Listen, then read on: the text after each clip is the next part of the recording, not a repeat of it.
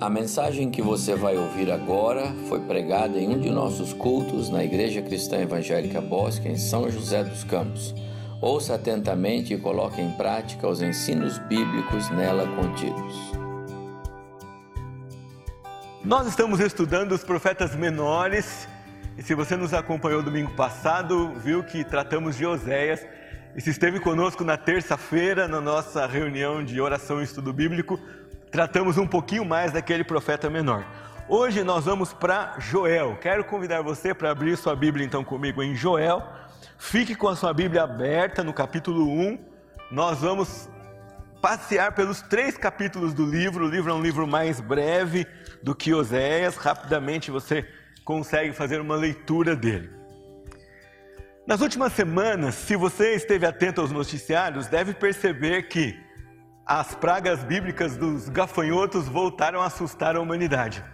Não sei quantos de vocês viram isso. Dia 20 de agosto, o Serviço de Sanidade e Qualidade Agroalimentar da Argentina decretou um alerta fitossanitário por causa de incidência de uma nova espécie de gafanhoto, que é quase, que é quase três vezes maior do que as que normalmente circulam pelo país. Mais conhecida popularmente como tucura quebracheira, o nome científico da praga é Tropicalis colaris. O alerta deles vai até 31 de março de 2021. No dia 20 do 9, produtores de frutas e hortaliças em áreas rurais da redondeza de Cuiabá, capital do Mato Grosso, têm sofrido prejuízos com ataque de gafanhotos. A espécie que tem danificado as plantações é outra, ainda diferente daquela da Argentina, quase três vezes maior do que os gafanhotos que nós estávamos acostumados a lidar é, com eles. Se você buscar um pouco mais, você vai perceber que Ásia, norte da África e outros países relatam a mesma condição, relatam a mesma praga, a, a mesma assolação no seu país. Estou introduzindo a minha palavra com isso não para dizer que esses gafanhotos são pragas, as pragas descritas em Joel, mas para dizer para vocês que, em certa medida, nós experimentamos um pouco do pavor que o povo que ouviu Joel pregar sentiu quando ele profetizou que nada ia sobrar, porque o que sobrasse de uma espécie do gafanhoto, a outra consumiria. Veja comigo aí no, no livro de Joel, capítulo 1, versículo 4. O profeta diz assim: O que deixou o gafanhoto cortador, comeu o gafanhoto migrador. O que deixou o migrador comeu o gafanhoto devorador. E o que deixou o devorador comeu o gafanhoto destruidor. Não sei se ao ler essa notícia você sente alguma coisa, mas um tempo atrás também alguém falou assim: olha, há gafanhotos na Argentina e eles vão chegar no Brasil. Não é? Você fica imaginando, talvez você não sinta muito porque você vai ali no mercado e compra as coisas prontinhas, colhidas, embaladas e tudo certo. Mas pensa naquela pessoa que planta aquilo que você consome, que vive de comercializar aquilo que dá a terra e que não pode fazer nada, nada, não tem nada para fazer se há um anúncio desse que vai chegar uma nuvem de gafanhotos e vai consumir toda a plantação. O mais desesperador é que não tem veneno que segure, não tem rede que pare, não tem remédio, não tem governo que dê solução para uma praga dessa, para um acontecimento como esse. Era mais ou menos esse o contexto aqui do povo de Israel quando começa a ouvir os julgamentos promulgados pelo profeta em relação à nação. Diferente de nós, hoje, você e eu não temos como descobrir quais as razões porque esses gafanhotos andam zanzando por aí. A Bíblia não nos autoriza de maneira alguma relacionar isso a nenhum fenômeno descrito nas Escrituras. Nós não temos nem esse poder, nem essa revelação. Mas o povo de Israel, além da praga em si, tinha diretamente a mensagem dizendo que aquilo era juízo de Deus, porque eles não tinham obedecido ao Senhor. Diferente de Oséias, o livro de Joel é bem mais curto e a gente não sabe a data dele, porque ele não menciona no começo do livro nenhum rei, nem do norte nem do sul. Veja o primeiro versículo: Palavra do Senhor que foi dirigida a Joel, filho de Petuel. Ponto final. Essa frase é a única biografia que nós temos do profeta. E sobre Petuel, ou Betuel em algumas versões, a Bíblia não diz mais nada. Então nós só sabemos que existia um profeta chamado Joel e que ele pregou em alguma época da história do povo de Israel. A mensagem dele se encaixa em três épocas. Se você for estudar comentários a respeito desse, dessa profecia, ela se encaixa em, em três épocas diferentes. Joel pode ter pregado antes do cativeiro, durante o cativeiro, depois do cativeiro. A gente não tem como definir isso.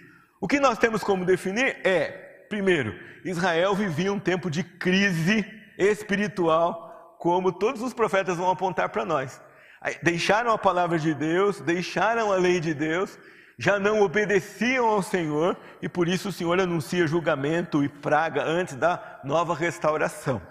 Não, não menciona o rei, isso pode, dizer, pode ser um sinal para nós que talvez os reis já não estivessem mais governando aqui nessa época.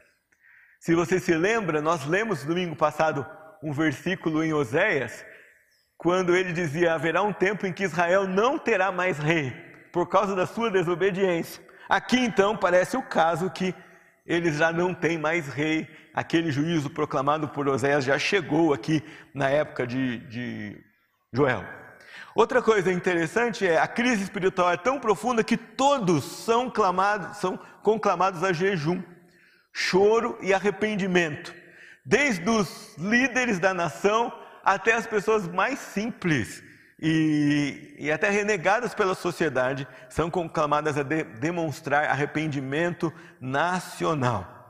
Os sacerdotes ainda estão aqui, eles são mencionados, ele, eles habitam a terra, mas o templo não é mencionado, é, o sistema de culto não é mencionado, o que pode dizer que é, tudo isso trazia muita tristeza e era o efeito do julgamento de Deus sobre aquele povo.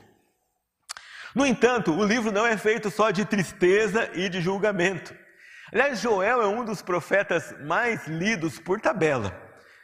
Pedro, quando prega o seu sermão no dia de Pentecostes, em Atos capítulo 2, cita exatamente o texto de Joel para pregoar a salvação que vem do Senhor e para proclamar a novidade de que agora Deus já não habitaria mais no templo, mas habitaria em cada crente, o que até então é, não acontecia. O Espírito do Senhor vinha apenas nos seus líderes e nos profetas, ou em alguma pessoa que tinha uma missão muito específica para isso.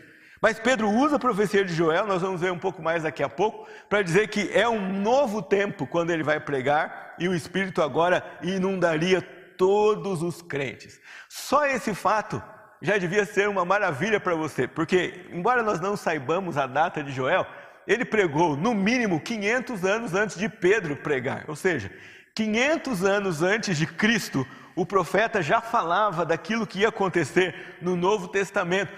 Nem os discípulos tinham noção daquele fato, e o profeta já tinha descrito isso aqui nas Escrituras como o Senhor viria ao mundo e como ele aqui, na, escondido nos profetas, já estava revelando o seu plano eterno de formar para si um povo que agregaria gente de toda raça, tribo, língua e nação e que seria dirigido pelo Espírito para levar adiante a mensagem do Evangelho, e foi exatamente isso que aconteceu em Atos capítulo 2. Antes de nós olharmos um trecho específico de Joel, é interessante perceber que o seu livro trata de pecado, julgamento e salvação. Verdades evidentes para nós que já conhecemos o Evangelho. E não tão evidentes para aqueles que não creem em Cristo como seu Salvador. Essas verdades são evidentes para nós, mas eram para os ouvintes de Joel parcialmente reveladas, embora a lei já prescrevia todas essas coisas que o profeta vai anunciar e vai datar o seu cumprimento. A ideia de que se não houvesse obediência, haveria disciplina, e que se houvesse arrependimento, haveria salvação e restauração, é, vem sendo desenvolvida nas páginas da Escritura desde o começo, se bem que o entendimento do povo não era tão claro assim como é para nós hoje. O tom de Joel é um tom de urgência. Ele sempre pede ao povo, ele insiste em várias, em várias vezes, ele põe várias frases aqui no meio do, da sua mensagem, pedindo ao povo que atenda a palavra do Senhor e reaja em quebrantamento e arrependimento para receber dele o livramento como resposta a uma atitude humilde. E essa é uma verdade que a Escritura vai ressoar por todo canto. Você quer que Deus se aproxime de você? Você quer atrair a ação de Deus para a sua vida? Você quer entender e receber dele as mais ricas bênçãos espirituais? A humildade é o caminho mais curto para isso e o orgulho é a estrada mais longa para ficar né, para chegar nisso ou a mais curta para ficar longe do Senhor. Joel prega e ensina que se há salvação é porque há julgamento. E o capítulo 1 descreve esse julgamento. Alguns cristãos não têm atentado para isso com relação à criação e à origem do mundo. Se eu não acredito que Deus criou o homem e ele pecou, é, a salvação vai ficando desconexa de toda a história que Deus plantou na Bíblia e desenvolveu na história da humanidade. Só há salvação, só há Jesus, só há o Cristo, porque houve pecado, houve julgamento e a necessidade de restauração. Olhe comigo capítulo 1, versículo 13. Cingivos de pano de saco e lamentai. Sacerdotes, uivai, ministros do altar. Você acha que ele está pedindo um arrependimento é, suave, algo tranquilo. Ele está dizendo para o povo: vocês têm que mostrar para o Senhor com intensidade que o coração de vocês é arrependido e humilde. Passai a noite vestidos de pano de saco, porque da casa de vosso pai foi cortada a oferta de manjares e a libação. Confesso para os irmãos que quando eu li esse texto eu lembrei do nosso passado bem recente, não é? Cortaram aqui de nós também possibilidade de vir aqui é, louvar e adorar o Senhor. Ele continua: promulgai um santo jejum, convocai uma assembléia solene, congregai os anciãos. Olha o que disse no começo: todos os moradores dessa terra, versículo 14, para a casa do Senhor vosso Deus e clamai ao Senhor. Ah, que dia, porque o dia do Senhor está perto e vem como assolação do Todo-Poderoso. Versículo 16: Acaso não está destruído o mantimento diante de vossos olhos? e da casa do nosso Deus a alegria e o regozijo. A semente mirrou debaixo dos torrões, os celeiros foram assolados, os armazéns derribados porque se perdeu o cereal. Como geme o gado, as manadas de bois estão sobremodo inquietas, porque não tem pasto. Também os rebanhos de ovelhas estão perecendo. A ti, ó Senhor, clamo, porque o fogo consumiu os pastos do deserto e a chama abrasou todas as árvores do campo. Também todos os animais do campo bramam suspirantes por ti, porque os rios se secaram e o fogo devorou os pastos do deserto. Joel descreve o cenário de julgamento. Joel começa o seu livro descrevendo o cenário de pecado. Você já pensou, Theo, Antônio, se vocês querem sair para jogar bola e não conseguem porque a quadra está cheia de gafanhoto? Não tem onde pisar de tanto inseto no chão? Ou se você vai lá no campinho e já não tem mais grama e nem terra, porque houve uma praga que estragou tudo. É assim que o povo se sentia em relação às coisas que eles estavam habituados a fazer e não conseguiam fazer mais. Joel anuncia o julgamento e com o julgamento um apelo que o povo se voltasse ao Senhor, rasgando o seu coração. Por vezes o ser humano não reage ao sofrimento, ao sofrimento como deveria reagir. Eles deveriam reagir ao sofrimento com apelos humildes ao Senhor para que esse julgamento passasse.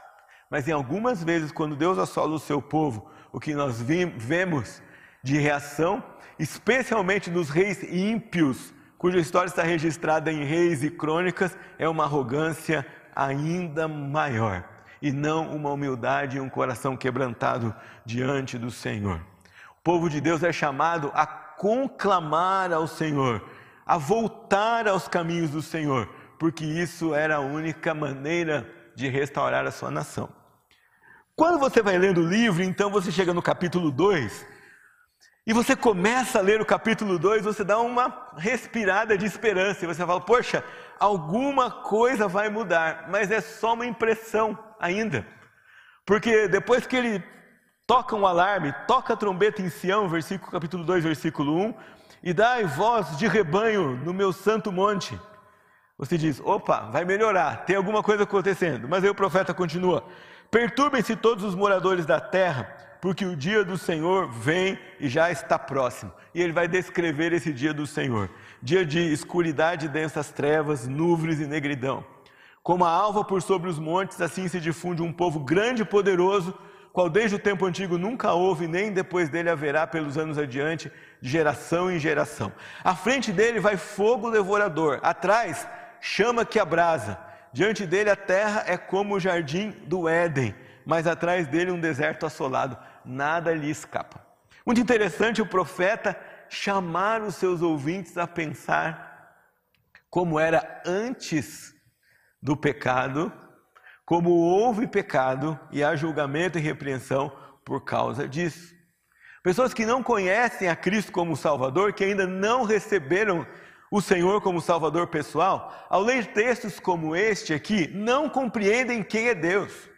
Porque a imagem que o incrédulo pinta de Deus é muito humanista e o Deus que eles desejam é um Deus servil e não um Deus soberano.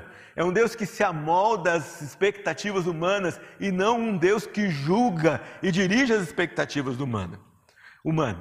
No mundo em que condenar o pecado hoje ganhou o nome de intolerância, corrigir é falta de amor, disciplinar é não ter entendimento contemporâneo da vida, Joel nos chama para uma compreensão bíblica de quem é Deus, uma compreensão realista de quem é Deus. Ele é bom.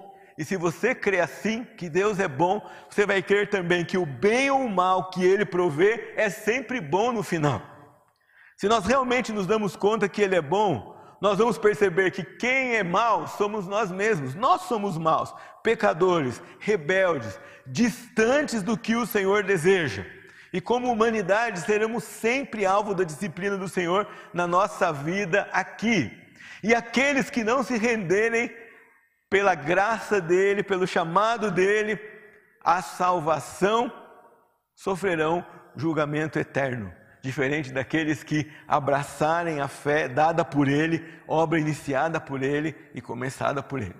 A salvação não faz sentido se você não entender que houve queda e houve pecado. Antes de falar de resgate, Joel vai mostrar que o próprio povo eleito de Deus era incapaz de obedecer e precisava da ação de Deus. Nós não podemos ignorar quando o pecado bate à nossa porta, mas em Cristo podemos confessar e receber perdão. Aqueles que estão em Cristo e já no Espírito de Deus têm o poder, o privilégio de se livrar do pecado por meio da confissão insistente e diária e a santificação como processo natural e normal na sua vida. O pecado é real, a condenação é real, portanto a salvação é real. Você mantém uma perspectiva adequada frente ao pecado? Você confessa os pecados e deixa, como a palavra de Deus recomenda? Você é honesto a compartilhar o evangelho que salva, mas que ao mesmo tempo condena? Você percebe isso? O evangelho de Cristo é glória para os que serão salvos, mas é condenação e perdição para aqueles que vão ser condenados a passar a vida eterna longe do Senhor. Você anuncia o Deus que ama, mas que ao mesmo tempo se ira e não tolera o pecado.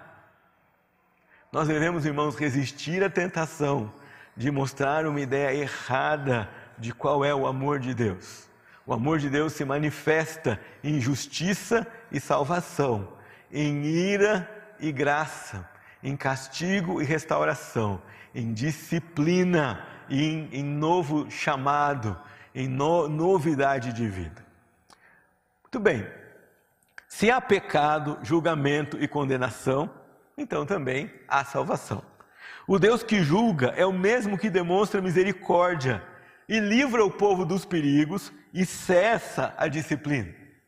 Salvação, restauração, ações no presente, tanto quanto escatológicas. Talvez a sua aflição quando pensa nessas, nessas situações e quando nós pensamos nesse aspecto da vida, é que nós vamos nos encontrar cada vez mais limitados. Quem é que pode explicar as razões pelas quais Deus trouxe uma pandemia é, em 2020? Quem é que consegue dizer exatamente quais as razões escatológicas disso, como que essa situação se encaixa no plano de Deus como um todo, como que isso vai ressoar lá no plano final, nós não sabemos. Nós só podemos confiar que se Ele fez, é resultado de Sua graça e bondade. Se Ele fez, Ele está trabalhando e atuando. Se Ele trouxe, Ele sabe o que faz.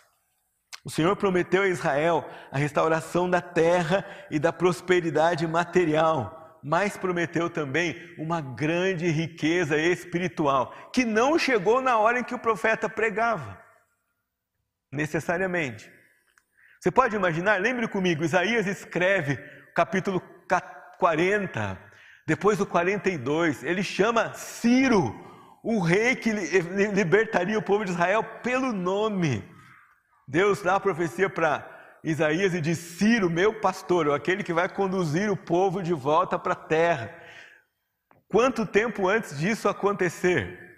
Talvez a maioria das pessoas que ouviram a pregação de Isaías não viram, não conheceram, não ouviram falar de Ciro. Isaías prega, capítulo 9, versículo 6, sobre Messias, o príncipe dos quatro nomes. 700 anos depois é que isso acontece. Veja comigo aqui Joel, capítulo 2, versículo 28. E acontecerá depois, depois de todo aquele julgamento e disciplina, que derramarei o meu espírito sobre toda a carne, vossos filhos e vossas filhas profetizarão, vossos velhos sonharão e vossos jovens terão visões. Até sobre os servos e sobre as servas derramarei o meu espírito naqueles dias Mostrarei prodígios no céu e na terra: sangue, fogo e colunas de fumaça. O sol se converterá em trevas e a lua em sangue, antes que venha o grande e terrível dia do Senhor. E acontecerá que todo aquele que invocar o nome do Senhor será salvo. Porque no Monte Sião e em Jerusalém estarão os que forem salvos, como o Senhor prometeu, e entre os sobreviventes, aqueles que o Senhor chamar. Esse é o texto citado por Pedro em Atos capítulo 2 e cumprido parcialmente naquela ocasião. Não cumprido to totalmente, a gente, a gente ainda não viu, ou a humanidade ainda não viu, os prodígios, sangue, fogo, colunas de fumaças e o sol convertido em trevas. Hoje, graças a Deus, ele está oculto pelas nuvens, suavizando o calor, mas ele está lá, a gente sabe que ele está lá. Ele, essas coisas ainda não aconteceram o grande e terrível dia do Senhor ainda não veio, mas virá. É tão lógico e evidente que, se Pedro declarou parte da profecia e ela foi, foi verdade, a outra parte também vai ser. Se você precisa de uma razão lógica para crer nisso, é só observar o que a Escritura relata em Atos capítulo 2. A primeira parte já foi cumprida e a profecia é um todo, a segunda parte também o será. Salvação aqui em Joel, então, tem a ver com a presença do Senhor conosco. Primeiro, tipificada pelo tabernáculo e o templo no, no Antigo Testamento, mas depois concretizada na pessoa de Jesus, que João descreve como Deus encarnado, como a expressão exata do Senhor no meio de nós. Joel anuncia então o derramamento do Espírito e aí um passo mais no que seria a salvação como presença do Senhor em nossa vida, porque o Novo Testamento diz para nós que o Espírito é o selo, é o penhor, é a garantia na nossa vida de que nós fomos salvos. Atos 2 inaugura a era em que a presença do Senhor não era mais um símbolo, não era mais uma um privilégio de alguns, não era mais só um fenômeno coletivo, mas agora era uma ação individual do Senhor, por meio do seu Espírito, no coração e na vida de cada um daqueles que foram sendo salvos pelo Senhor. Você percebe como Deus faz isso na história toda do livro de Atos e como depois os apóstolos explicam isso, insistem nisso, especialmente Paulo vai mostrar como o Senhor se relaciona conosco por meio do seu Espírito, que conversa conosco, que nos dá segurança de salvação e de que é o sinal, o carimbo, o selo de que nós temos a salvação que Ele deu, que Ele iniciou na nossa vida. É o Espírito que fala com você antes de você ser salvo. É Ele que tira a venda dos seus olhos. É Ele que convence você do pecado, da justiça, do juízo. E é Ele que mantém você no caminho da santificação, ao tocar diariamente a sua consciência e dirigir você pelos caminhos que a palavra de Deus deixam bem claros que é a vontade de Deus para você caminhar. Salvação, então, aqui tem a ver com o relacionamento iniciado e providenciado por Deus em relação a nós. É Ele quem anuncia juízo, é Ele quem anuncia a salvação, é Ele quem vence, é Ele quem derrama o Espírito, é Ele quem é salvo. É Ele quem salva, perdão. Mesmo quando Israel participava do processo, ou com um exército, ou com é, uma luta especial, ou com a ação de um líder é, habilidoso, esse líder, essa, essa ação, essa vitória não vinha separada do relacionamento com o Senhor. Podia dar vários exemplos aqui para vocês, desde o mais conhecido, por exemplo, que Davi. Davi dizia, quando foi enfrentar Golias, dizia: Quem é este incircunciso para enfrentar o exército do Deus vivo? Ele não diz: Quem é esse incircunciso para nos enfrentar? Nós, povo poderoso do Senhor, ele atribui ao Senhor. É, cada um dos profetas é, recebe uma palavra do Senhor. Quando Saul é destituído do seu trono por Deus, o Espírito deixa e toma posse de Davi como novo rei. Todo o tempo, salvação do Senhor, tipificada no Antigo Testamento e executada e realizada no Novo, tem a ver com esse relacionamento com Deus que é restaurado e iniciado pelo próprio Deus. Eu tenho algumas perguntas para você. E é a seguinte: você cultiva um relacionamento com o seu Criador? diariamente.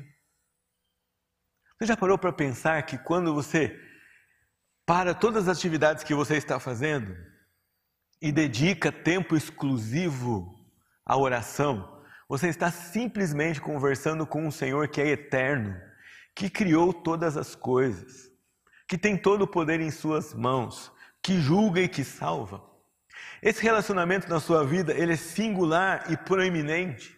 Ele tem prioridade. Tristemente, alguns cristãos justificam a sua ausência de tempo exclusivo de relacionamento com Deus com versículos como orar sem cessar. Né? Eu oro sem cessar. Você tem que orar sem cessar. É ordem de Paulo aos crentes. Mas isso não significa que você está livre de dedicar ao Senhor tempo que é só dele, singular, proeminente.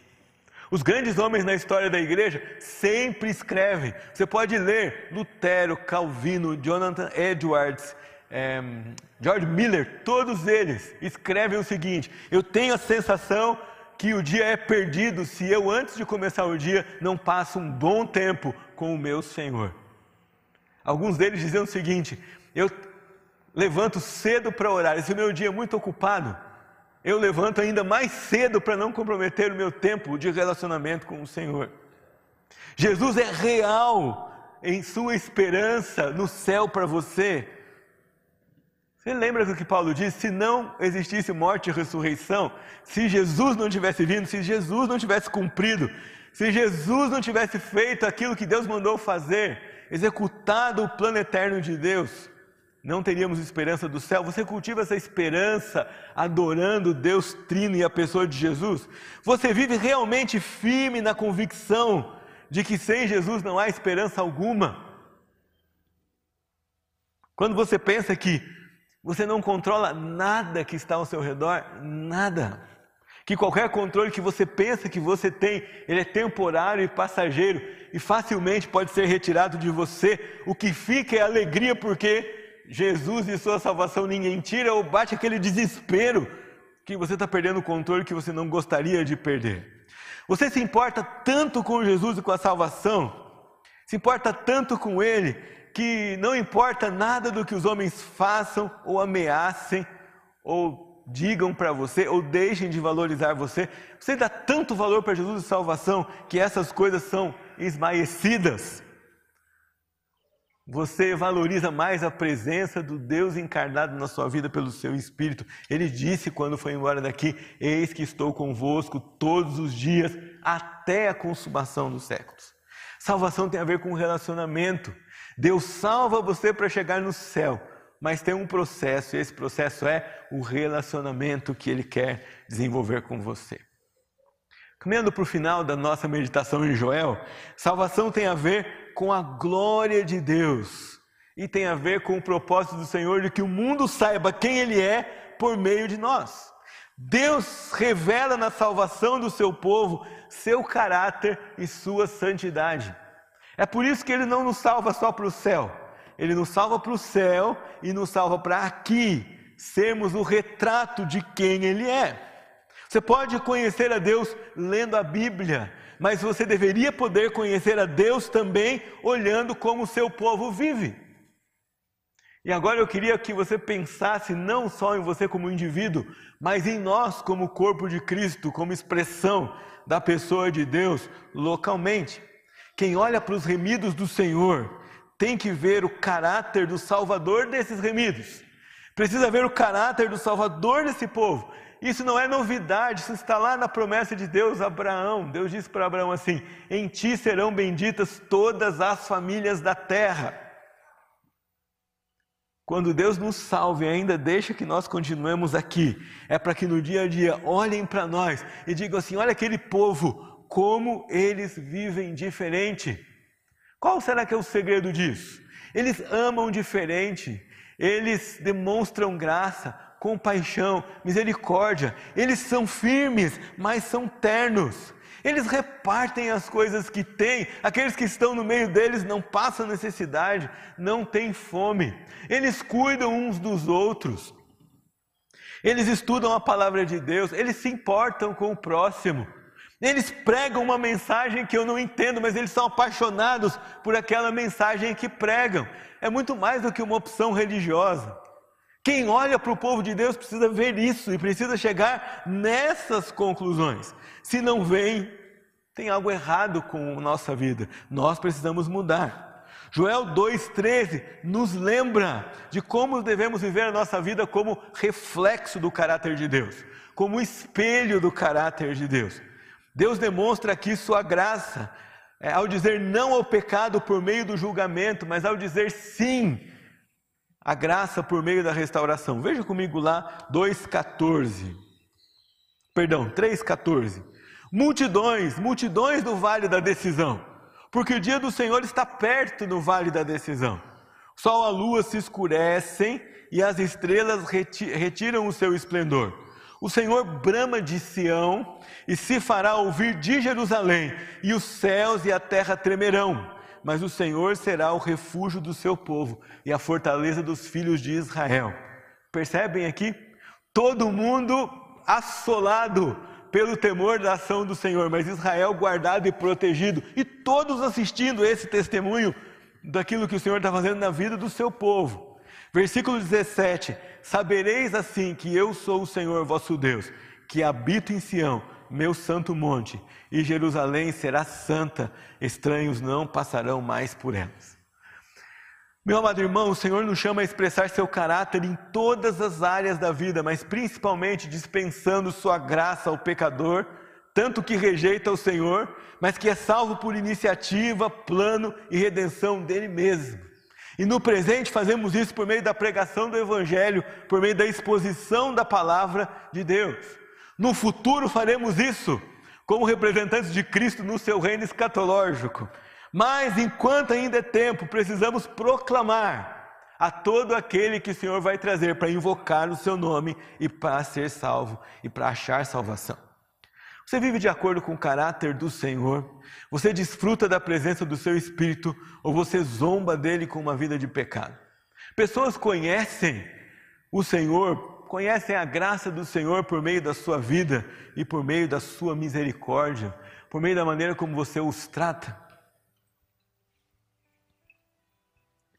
Um grande, um dos grandes missionários que você pode dedicar algum tempo lendo sobre ele é David Livingstone. E alguns missionários que foram depois dele no mesmo campo ouviram um testemunho encantador a respeito dele.